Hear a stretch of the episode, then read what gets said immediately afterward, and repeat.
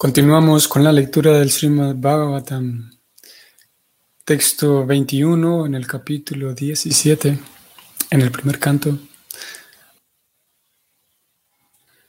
Om Namo Bhagavate Vasudevayam.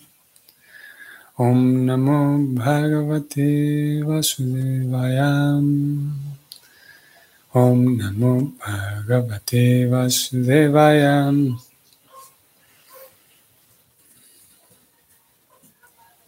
Sutta Uvacham.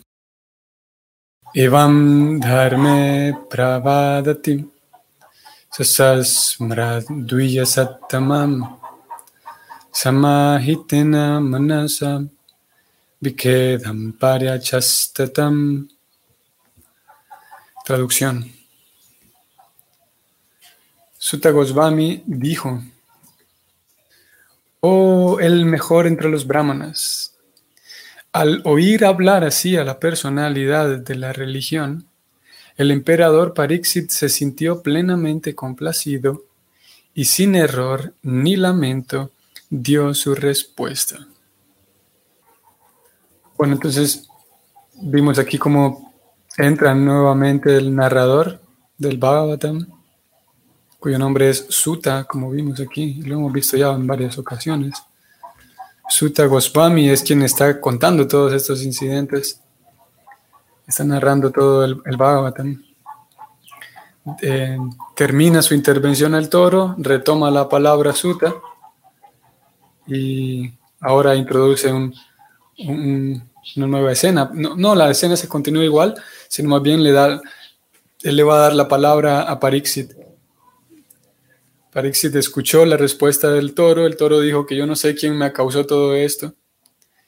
Y vamos a ver del verso posterior en adelante cómo Parixit, al escuchar el análisis del toro, se da cuenta que no es alguien ordinario y él eh, toma la palabra. Sin embargo, aquí en este verso es un verso, podríamos decir, de transición que nos, nos lleva a la siguiente página. Lo leo nuevamente. Al oír hablar así a la personalidad de Dios, el emperador Parixit se sintió plenamente complacido y sin error ni lamento dio su respuesta. Vamos al significado, que es un significado corto. La declaración del toro, la personalidad de la religión, estaba llena de filosofía y conocimiento y el rey se complació con ello, pues pudo darse cuenta de que el toro que sufría no era un toro ordinario, a menos que uno esté muy bien versado en la ley del Señor Supremo. No puede decir esas cosas relacionadas con verdades filosóficas. El emperador, quien se encontraba también en el mismo nivel de sagacidad, respondió acertadamente sin dudas ni errores. Fin del significado. Bien, vemos aquí en este verso, como dije, de transición que nos lleva para, para la, el siguiente parágrafo, en donde Parixit va a tomar la palabra y va también a traernos temas muy interesantes. Mm, encontramos, sin embargo, aquí un esquema, lo, vemos reflejado, un patrón, y es el patrón de maestro y discípulo. En, este, en estas pequeñas cuatro líneas que leímos, vemos como se, nos, eh, se nos queda plasmado ahí en ese verso, como la, la, cualificación del maestro y, y, el discípulo, ya que es, es un intercambio que está presente todo el tiempo ya sea que se dé oficialmente como maestro y discípulo o simplemente como eh, líder y liderado o simplemente como dos personas que están conversando incluso en forma amistosa, aún así habrá necesariamente, siempre hay una, una jerarquía, siempre hay naturalmente jerarquías, a menos que en, en, algunos casos hay, hay un intercambio con otras personas que es completamente amistoso libre de todo tipo de, jerarquías. Aún así, a pesar de que en ocasiones tenemos relaciones simplemente amistosas, Y hay momentos en los cuales compartimos con alguien más simplemente de manera amistosa. Aún así, ambas partes, eh, las dos personas, en caso de que sean dos, para poder acceder a ese momento, ustedes saben, hay momentos así muy, muy informales, muy, muy lúdicos, muy, eh, eh, sí, informales. Para poder acceder a ese nivel de, de, confianza, siempre se requiere que una de las dos personas dé el permiso. No es que se hable, no es que se haga un contrato, pero siempre sabemos que hay ocasiones en donde em, no puedo simplemente actuar de manera bromista e informal con alguien más hay ocasiones en donde el mayor, entre comillas, tiene que dar esa pauta ¿no? para que se entre a un, a un nivel de, de, de, compañerismo y de intimidad tal que, que, que, se, que quede al nivel de la confianza. Sin embargo, a pesar de que existen esos intercambios, prácticamente todos los demás intercambios, siempre hay una, una relación de jerarquía, siempre hay una jerarquía que es natural. Y esa jerarquía incluso si bien es verdad, estamos hablando en relaciones humanas, esa jerarquía está presente incluso en, el reino animal. Siempre hay una jerarquía por el orden natural como está diseñado el, universo. Mismo bajo la visión del Vedanta, ese orden universal requerirá una jerarquía y mismo bajo una visión, mm, podemos decir, evolutiva y biológica, Siempre hay la necesidad de jerarquías para que funcione todo, incluso como digo en el reino animal. Bien, entonces decíamos que observamos esta jerarquía y este patrón de maestro y discípulo, un patrón tan, tan importante en, el, en el bhakti, para comprender el bhakti y para ejecutarlo bien, mm, vale la pena realmente ir digiriendo el concepto de esa relación, esa dinámica entre maestro y discípulo. Entonces vemos aquí la reacción del, pues estoy subrayando, vemos la reacción del discípulo, que al escuchar, obviamente ellos dos, el Dharma, que está en la forma de este toro, y el rey, no es que ellos oficialmente tienen una relación de maestro y discípulo, sin embargo, vemos aquí al, rey, que es capaz de, con sagacidad, Prabhupada lo dijo hacia el final del significado, voy a ir allá, él tenía un cierto nivel de sagacidad, el, rey, y tenía una cierta inteligencia que entonces le permitió poder darse cuenta de que aquí tengo enfrente a alguien que no es ordinario. Aquí tengo, eh, acabo de escuchar a alguien que no está, no hablando superficialmente, está hablando cosas serias. Y ese, esa calidad de discípulo Aquí se nos regala una pista de cómo el discípulo necesita tener una calidad, ese es el punto.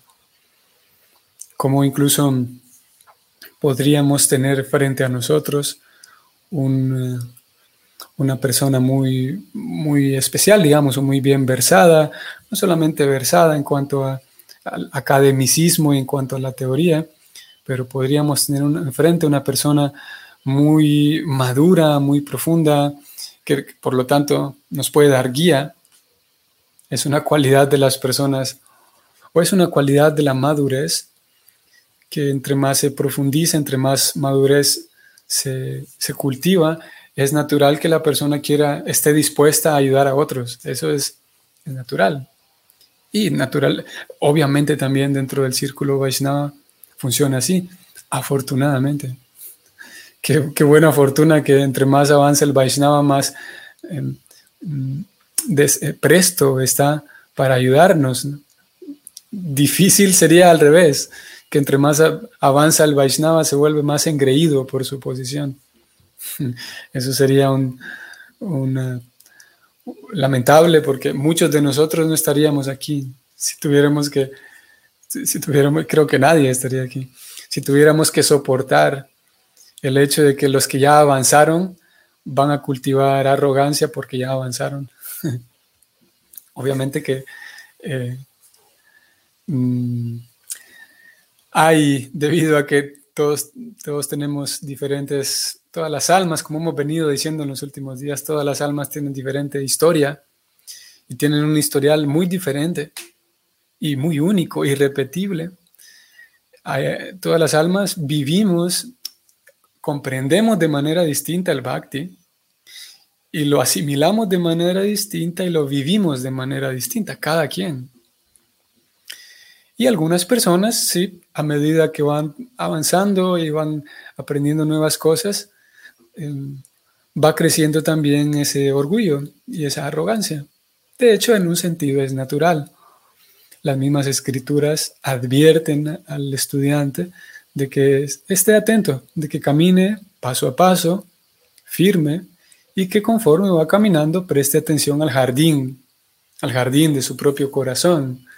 Porque si en ese jardín que es su corazón, el estudiante sigue caminando simplemente sin prestar atención a ese terreno, posiblemente, lo más seguro, no posiblemente, sino seguramente brotarán, aparecerán unos brotecitos de maleza. Alguien que tenga plantas sabrá lo, lo, lo que implica cuidar las plantas de la maleza, porque cuando sale la maleza, los, brotecitos de maleza, ellos van a absorber los, nutrientes de la tierra y van a impedir que la planta que queremos eh, em, criar, la planta que queremos que crezca, no va a crecer bien. Por lo tanto, es necesario arrancar estas, esta maleza para que haya un buen resultado de una planta saludable, bonita, frondosa, etcétera. Similarmente, entonces el Bhakti, los, los grandes acharyas nos lo escribieron, la, literatura, los shastras nos, nos informan que es natural que surjan esas malezas y por lo tanto hay que estar atento. Esa información es útil para, para mí que estoy cultivando ese, el, jardín del corazón en donde va, va creciendo la planta del bhakti, la planta de la devoción.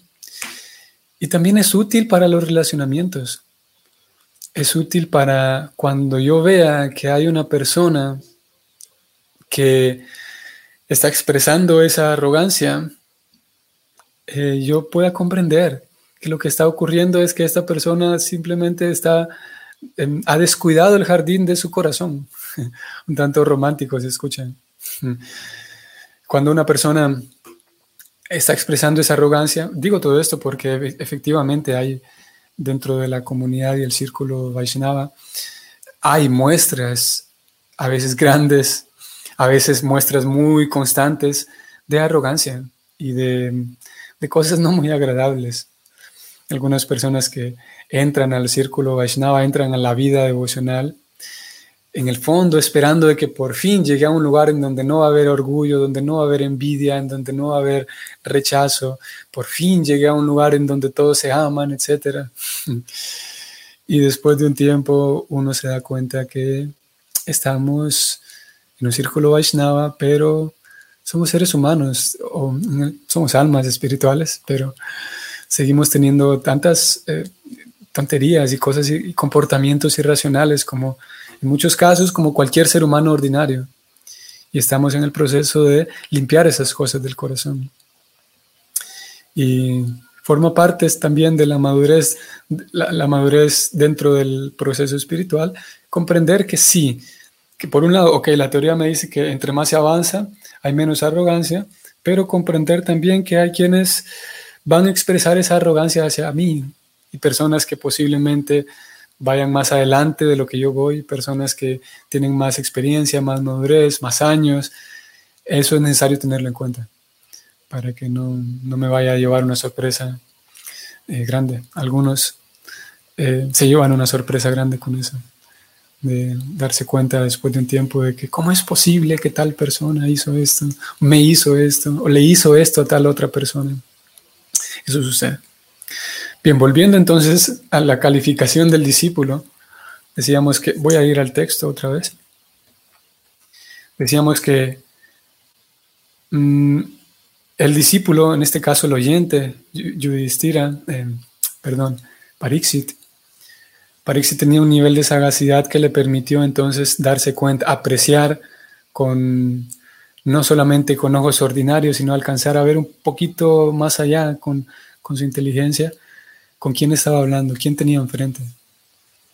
Y es algo fantástico y bastante, bien, en un sentido muy particular en el sistema del Bhakti.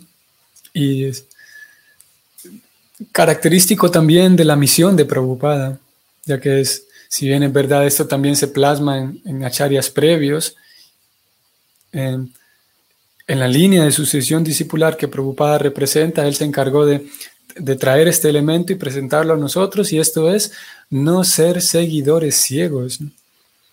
Y hace falta con tanta frecuencia mencionarlo porque mm, es saludable, y a tal grado que un seguidor ciego puede terminar siendo un problema para, para la misión, para el mismo maestro espiritual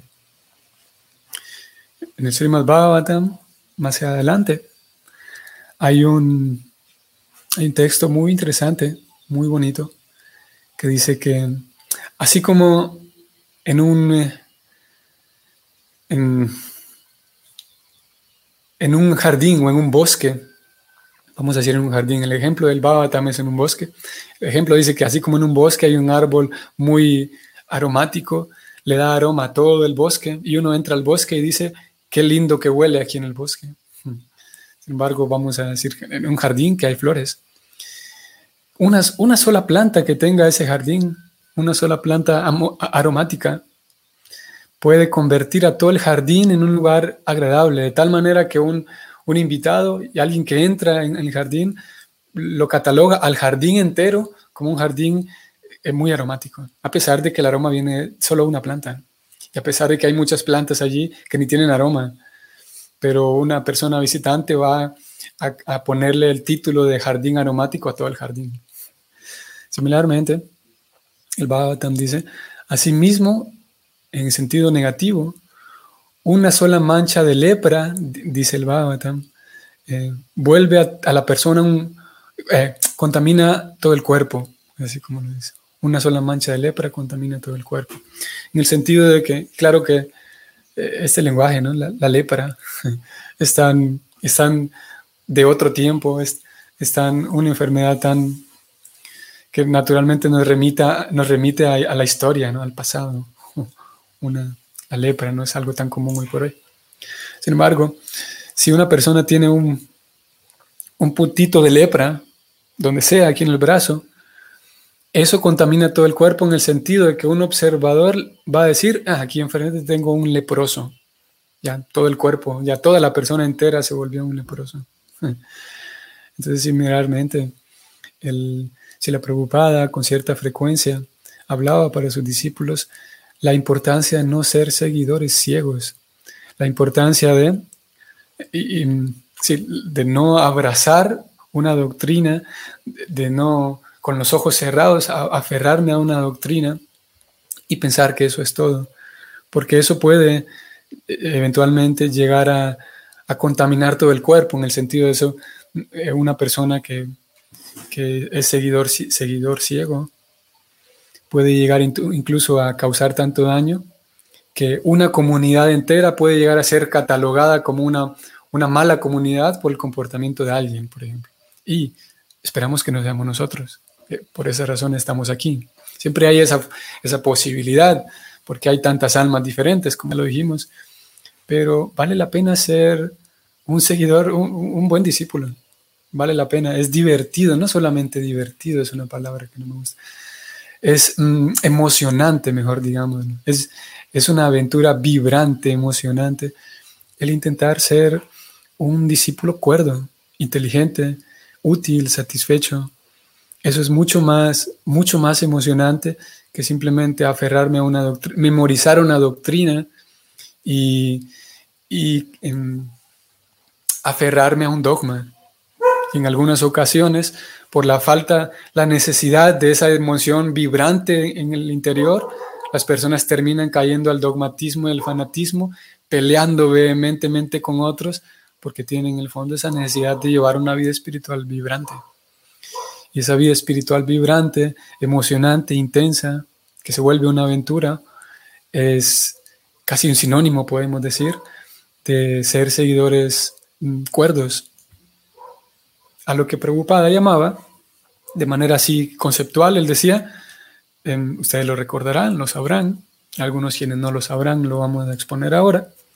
Preocupada hablaba de, decía, la filosofía sin religión es simplemente conjeturas, malabarismo de palabras, especulación mental, especulación árida, seca, simplemente un ejercicio intelectual. La filosofía sin religión. Por otro lado, la religión sin filosofía se vuelve un asunto dogmático, fanatismo, unas cosas simplemente sectarias, sentimentalistas, sin capacidad de razonar. Y Prabhupada hablaba de ello, planteando que el Bhakti, esto que estoy presentándoles a ustedes, él decía, es eso, un sistema científico que abarca filosofía y religión. O sea, que abarca una liturgia, que abarca una puesta en práctica, ciertas actividades prácticas, que tiene, como digo, toda una liturgia, un aspecto místico y ceremonial en algunas ocasiones, pero que de fondo tiene una filosofía profunda. Y por otro lado también hay una filosofía muy profunda, hay una filosofía, una teología que abarca aspectos tan interesantes y esa, este marco teórico es tan abarcativo que llega, nos, nos va llevando incluso a, a, dar un vistazo por la psicología, por la sociología, por la antropología, la teología, y nos regala respuestas, eh, nos regala una satisfacción intelectual tan grande que, que se puede percibir en, en, la propia satisfacción interna de la persona, pero al mismo tiempo no es solamente pura teoría, sino que también hay una puesta en práctica. Y esa puesta en práctica es para moldar el corazón, mientras que la teoría es para moldar la capacidad eh, de, pensar. Y justamente lo que hemos venido haciendo estos últimos días, gracias y, guiados por la tesitura que el Bhagavatam ha tenido en estos últimos textos, lo que hemos venido haciendo es un ejercicio filosófico. El toro viene diciendo, haciendo uso de la filosofía, el toro dice, no puedo determinar quién es el que me causó esto, porque puede ser el destino que ya lo tenía para mí, puede ser eh, una eh, fuerza sobrenatural, puede ser simplemente al karma, y él, hace uso de la filosofía para describir su situación. Y nosotros hemos venido hablando un poco de filosofía también, ya que ese uso de la filosofía nos permite entonces mm, acompañar la puesta en práctica de la, de la liturgia y de las reglas y normas ya que por tendencia natural es algo neurológico que el ser humano tiene más la tendencia de encantarse o a irse más por el sentimentalismo, por, por la... El sentimentalismo está más ligado con la religión. Y hay, es mucho más difícil, el esfuerzo es mayor cuando tenemos que prestar atención a la parte filosófica de esta ciencia. El esfuerzo es mayor, más porque en la contemporaneidad, en la actualidad, es una, vivimos hoy por hoy en una sociedad contemporánea que empuja a todo y nos empuja casi, no obligados, pero casi nos empuja a que vivamos de acuerdo a lo que sentimos. Cada quien, ustedes saben, eh, cada quien tiene su propia verdad y lo que sientes, te autopercibes, etc. Y hay cada vez más una ausencia de capacidad filosófica. Así que aquí está el Bhagavatam llevándonos de la mano en ocasiones por, con esa tesitura filosófica y en algunas otras ocasiones recibiremos información más mística, tal vez más esotérica, más relacionada con, con la religión, más relacionada con las reglas, las normas, la liturgia. Voy a leer este comentario de Jesús Matilde. Saludos Jesús Matilde, bienvenida. Leí en varias oportunidades que el arrogante tiene poca autoestima y trata de compensar sus carencias mostrándose orgulloso y déspota. ¿Será cierto? Mm. Sí, em, a ver, no voy a decir sí porque no soy experto en el tema, pero puedo decir que al menos es una conclusión bastante intuitiva. Posiblemente hayan otros factores y por qué una persona se comporta de tales maneras. Sin embargo, eh, podemos decir que es bastante intuitivo el hecho de que yo voy a aprovechar cualquier oportunidad para demostrarte que soy mejor que tú. Eso sin duda es un indicador de que hay una,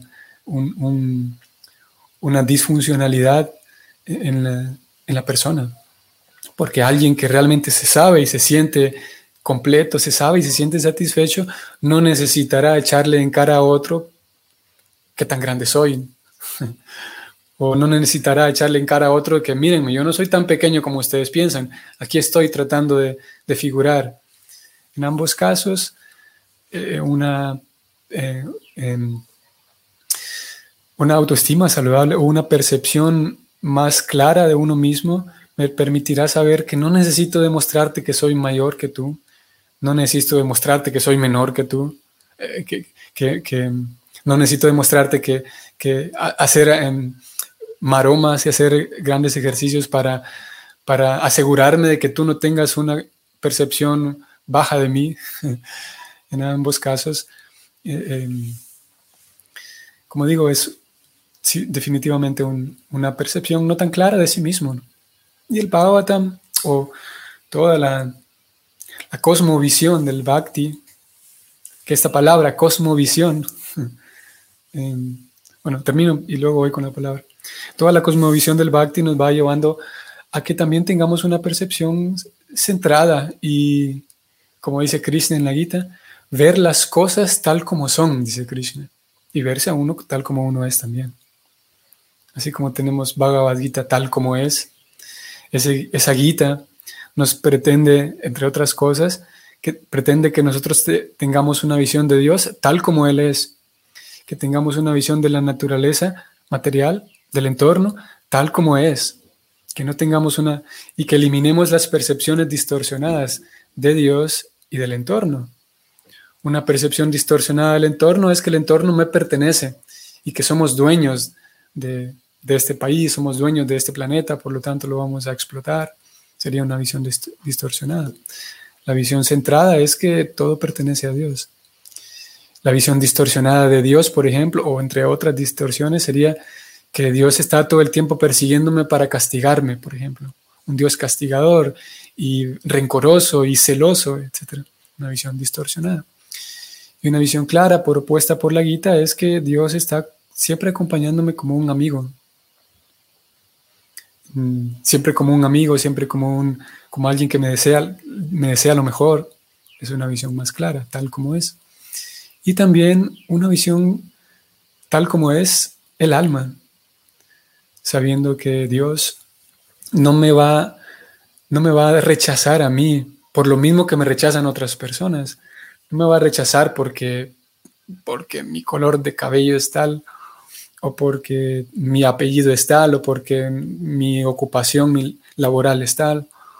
Y lo mismo, Dios no me va, no me va a dar prioridad únicamente porque el color de mis dientes son, es, de tal color blanco, o Dios no me va a dar prioridad a mí porque tengo una profesión tal o cual. Esas serían percepciones distorsionadas del alma. Y una percepción tal como es del alma es lo que busca la Gita también brindarnos tal como somos, pues, eh, vernos tal como somos. Entonces, voy a terminar con esto. la palabra cosmovisión que nos, nos permite, nos da a entender que cómo vemos el mundo, cómo interpretamos el mundo y el cosmos, digamos, el, entorno, incluidos nosotros y el prójimo, es la misma palabra que se utiliza como darshan en, en el lenguaje védico. Y es de estos sad darshan de los cuales hemos venido hablando también podemos decir que las seis grandes cosmovisiones, eh, también hay otra, varias traducciones, una de ellas también, de acuerdo al contexto, podríamos decir, el punto de vista, un, punto de vista, un darshan, es qué punto de vista tiene, por ejemplo, la Bhagavad Gita en cuanto al alma, cuál es el darshan. Y en fin, el domingo vamos a hablar de, de los darshanas. Muy bien, entonces terminamos aquí el ejercicio que hemos venido haciendo y continuamos haciendo es tratando de incorporar aquello que de la ciencia devocional, aquello que es más difícil incorporar es la filosofía, porque la parte de la compasión, el sentimiento bueno por el otro, de alguna manera está más presente en nosotros. La parte filosófica es, eh, requiere más trabajo incorporarla, pero una vez incorporada esa parte filosófica, estamos más seguros.